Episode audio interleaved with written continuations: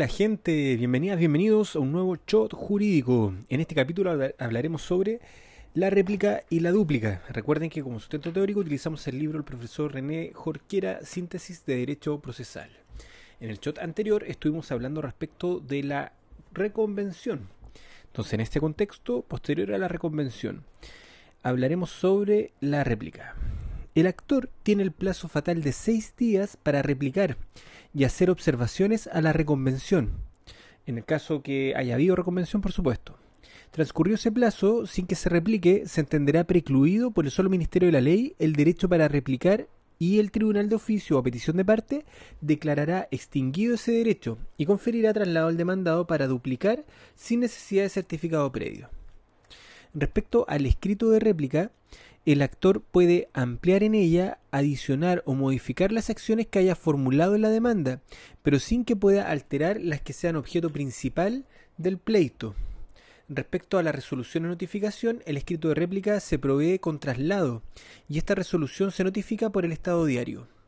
El plazo para duplicar es de seis días y para hacer en el mismo escrito las observaciones a las que el demandante haya hecho la reconvención si la ha habido. El escrito de dúplica eh, podrá ampliar, adicionar o modificar la excepción que haya formulado en la contestación, pero sin que pueda alterar las que sean objeto principal del pleito. Respecto al término del periodo de discusión, ya con la demanda, contestación, réplica y dúplica, se pone término al primer periodo del juicio ordinario civil de mayor cuantía, que vendría a ser el periodo de discusión. Por lo tanto, terminado el periodo de discusión, generalmente se sigue el de prueba, para el caso de que hayan hechos sustanciales, ¿cierto?, pertinentes y controvertidos, ya que si no los hay, el tribunal debe citar a las partes para oír sentencia.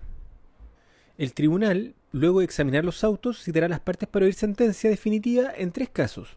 Si el demandado no contradice en materia sustancial y pertinente los hechos sobre que versa el juicio, cuando las partes piden que se falle el pleito sin más trámite, y si el demandado acepta llanamente las peticiones del demandante. También procedería a dictar sentencia definitiva si el juicio es de mero derecho. En todos eh, los casos precedentemente analizados, el tribunal provee el escrito de la dúplica de la siguiente manera. Citas a las partes para oír sentencia definitiva. Esta resolución se notifica por el Estado diario conforme a la regla general. En cuanto a la conciliación, esta se encuentra contemplada entre los artículos 262 y 268 del CPC. El 262 dice, en todo juicio civil en que legalmente sea admisible la transacción, con excepción de los juicios o procedimientos especiales que tratan los títulos primero, segundo, tercero, quinto y décimo sexto del libro tercero, una vez agotados los trámites de discusión y siempre que no se trate de los casos mencionados en el artículo 313, el juez llamará a las partes a conciliación y les propondrá personalmente bases de arreglo. Para tal efecto, las citará a una audiencia para un día no anterior al quinto ni posterior al décimo quinto contado desde la fecha de la notificación de la resolución con todos los procedimientos que contemplan una audiencia para recibir la contestación de la demanda, se efectuará también en ella la diligencia de conciliación, evacuado que sea dicho trámite. El precedente llamado a conciliación no obsta a que el juez pueda, en cualquier estado de la causa, efectuar la misma convocatoria una vez evacuado el trámite de contestación de la demanda. El profesor hace hincapié en esta lectura que, eh, que cabe tener presente que ella la conciliación no procede en segunda instancia, que procede únicamente en primera. Además, los juicios en los que no cabría la conciliación son juicios ejecutivos de las obligaciones de dar, de hacer y de no hacer, juicio especial sobre derecho legal de retención, de la citación de evicción, en el juicio de Hacienda y en aquellos juicios en que las acciones ventiladas afecten al orden público. En esta audiencia de conciliación, el juez propondrá, ¿cierto?, algunas bases de arreglo. Y en el caso que sean, eh, en el caso que hubiese pluralidad de partes, la audiencia se llevará a efecto solamente con las partes que asistan. Y si se produce la conciliación, esta operaría solamente sobre aquellos que la acuerden, digamos los que se presentaron a la conciliación.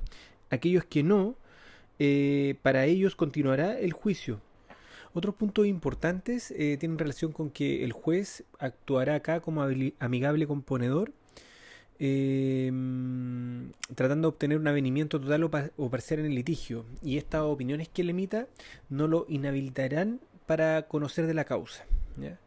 Respecto a la audiencia de conciliación, esta se puede suspender hasta por media hora eh, para que las partes puedan deliberar si, si, es que ellas lo piden. ¿ya? Incluso se puede postergar la audiencia de conciliación por dentro de mm, tercero día, ¿ya? salvo que las partes incluso acuerden un plazo mayor. De la conciliación, ya sea total o parcial, se va a levantar un acta, la cual solo consignará las especificaciones del arreglo. Acta que suscribirán el juez, las partes que lo deseen y el secretario. Acta que se estimará como sentencia ejecutoriada para todos los efectos legales.